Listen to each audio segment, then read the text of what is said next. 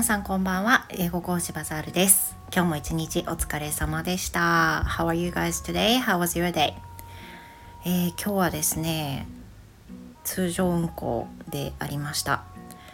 で今週はですねあの木曜日から日曜日まで夫の実家それから前にも話したと思うんですけれども夫が自転車のレースこれに参加するんでそれのそれに合わせてあの他県へ移動したりします。まあ、あと可能だったらねまた配信しようと思うんですけれどもとりあえずそういう感じであの帰省の準備をしなければいけなくなってきております。おそらくね皆さんはもうお盆休み先週でしたとかそういう人の方が多いんじゃないかなというふうに思うんですけれども我が家は今週途中から夏に向けて帰っていきます。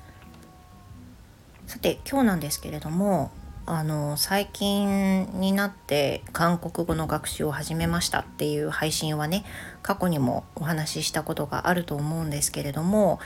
私あのメインで勉強しているツールはデュオリンゴというアプリなんですね。でデュオリンゴでは連続何日学習してますっていうのが表示されるわけです。And the counter says it's 87 days in a row. So that means I have been studying Korean language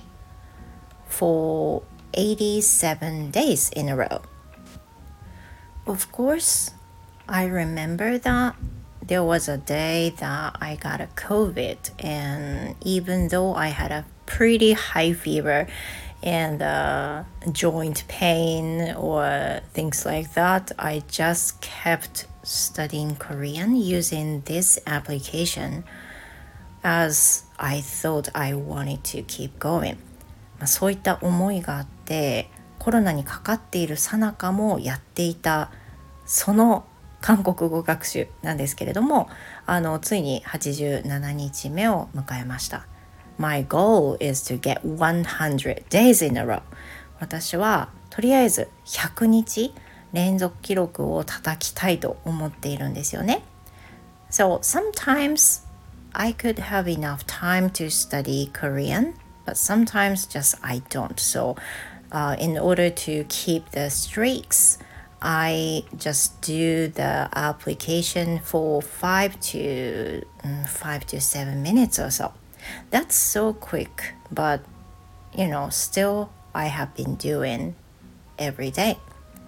まあ、やはり日によって特に平日なんかはあのしっかり両リンゴをする時間って余裕がない時も、まあ、あるわけですよねだからあのその記録を破らないためにとりあえず開いてあの5分6分7分、うん、短い時は本当に5分とかそれだけやって1日終わるみたいな日もあったわけですけれども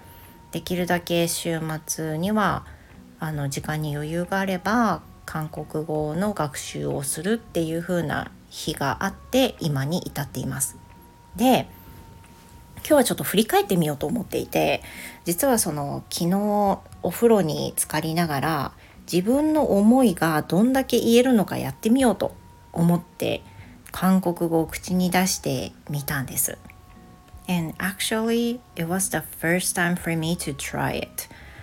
実はねその韓国語をデュオリンゴで勉強していながらも完全にこれってインプットだけの世界なんでその音を聞いてリピートとかリピーティングはしたものの自分の会話の中にそれが活かせるかどうかっていうのはそこまで全然言ってなかったんですよね。でもまあ87日も続けていけば覚える単語っていうのは少しずつではありますけど増えていくわけです。もしかしたら自分の思いを少しは言えるんじゃないかと思って、まあ、お風呂ねゆっくり使ってる間に自分の思いを自己紹介のように話してみようかなと思って話してみました。So I try to talk about myself mainly, my name, my age, which I missed, um, my my my my place of living, uh, my family, my hobbies, my job, or something like that. And and that thing in that word that I tried, there were some words that I didn't get. So that was a nice learning for me because I could realize that I needed to review those words that I didn't get. でその時にあのさっき言ったみたいなことをつと、まあの話してみたわけですよね。自分の家族はねとか趣味はねとかで自分の年齢はねっていう風なところから話してまあ年齢も言えなかったんですよ。年齢って前にも話したことあると思うんですけどあの韓国語には2種類の数字の言い方があってその漢数字と韓国語数字ちょっとごめんなさい種類の名前わかんないんだけどとりあえず2つ言い方があるんですよね。であの年齢を言う時のやつ私44なんですけど44って何て言うんだっけ？ってまずそこであの止まりました。であそうだなんか数字すごいうる覚えだっていうふうにその時に気づきます。で何歳ですの？歳え歳ってなんだっけ？っていう風な感じにまたなって止まりました。でえっ、ー、と私はその英語を教える仕事をしていますというふうなことを言いたかったんだけど教えるかまず分かんない。で仕事も分かんないなんか言い換えてみようと思って私はその英語の先生ですっていうふうに言い換えてみたらそれはまあなんとか言えたんですよね。だからまあ言い換えながら言うしかないんだけど、まあ、そこですでに言えない。で韓国語の学習はとっても楽しいけど話すのは難しい。楽しいっていうのがまず分かんなくなっちゃって。で難しいも分かんない。もうそういう風になった時にああもう分かんないことだらけじゃんってなりました。これ別に絶望したわけじゃなくて言って初めて87日しか経ってないんだからあの分かんない単語がたくさんあるのは当然なんですけども多分大事なことってその何が喋れないかに気づくことだと思ってるんですよね。で英語の時も生徒さんに同じこと言うんですけどインプットだけじゃ喋れるようにはならないんですよ。だから自分で機械を見て話したいことを話してみるっていう作業が本当に大切なんですよね。でそれに気づいたら終わりじゃなくてその後調べるっていう作業も大事でで調べた後に自分でまた話してみるっていうふうなことなんですよ。So after I got a bath, I looked up the words that I didn't get and I found out these are uh, there are some words that I wanted to use and I left a note and tried to say the words that I wanted to say after that. Now, unfortunately, I missed most of the words now, but I try to repeat them again and again. まあそれですよね。言語って本当にそそれしかないと思います。もう繰り返し作業だけど、インプットだけじゃなくてアウトプットをしなきゃいけないってことですね。本当はねじゃあ今から韓国語で昨日言おうとしたことを言おうと思いますまで言えたらいいんですけど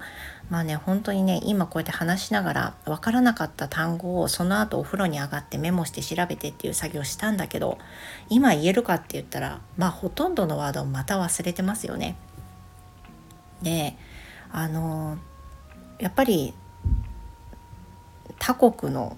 ね国の単語って覚えるのすごくあのエネルギーがいりますよね。でコツもいると思います。ただ覚えるんじゃなくて。あのいつぞやそのフロー先生の配信であのご自身が覚えるやり方としてイメージングで覚えてるなんか関連付けて覚えてるっておっしゃってた回が確かあったと思うんですけどこれだなとあのただやっぱり音だけで覚えちゃうとすごく難しいんですよね。で韓国語で言うとあの発音がめっちゃ似てるのが多い。私の中で私的にはそういう風に感じる。例えばなんかその皆さんが好きなサランヘヨ。あの皆さんが知ってるサランヘヨ愛してますっていうのがありますけど。あの住んでますっていうのもサラミエヨとか結構にサラン系が似てるんですよね。人サラン。人もサランっていうし。だからなんかあとねサランじゃなくてサロンなんとかとかもあって結構似通ってるので音だけで覚えるのはやっぱり難しいなっていうふうに感じているんですよね。で昨日読んだ本で韓国語がその覚えやすいような韓国語日本語で一から頑張って覚えた人が書いた本を読んだ時もやっぱり単語っていうのはね関連づけないとなかなか覚えられないんだというふうに書かれていて実際まあドリルみたいな感じでこれら10個の単語を関連づけて覚えてみましょうっていうふうに書かれてるページがあってああなんかめんどくさいけどやってみっかっていうふうにやって関連づけたら10個全部覚えられたんですよ。だからそれめっちゃ大事だなって思いました。特にあの個人個人差はあると思うんですけどこの単語どうしても覚えられないんだよねっていう風な時はやはり関連付けの世界からやっていくのがいいのかなっていう風に感じています。Mm, well, that's it for today. I hope someday I could talk Korean and talk about myself in this episode. Yeah, hope to get that one. まあ、いけるようになるといいな。こういうまあ、英語と同じようなレベルっていうのは望んでないんですけれどもあのせめてねなんかあの自分の話とかできたらいいし年齢は言えないとダメだよねと思います。毎年変わっていいから毎回勉強しないといけないけどね。そういうところです。まだまだ私の韓国語の旅は始まったばかりです。これから楽しんでね頑張っていきたいと思います。Thank you so much and I hope to see you again. Goodbye.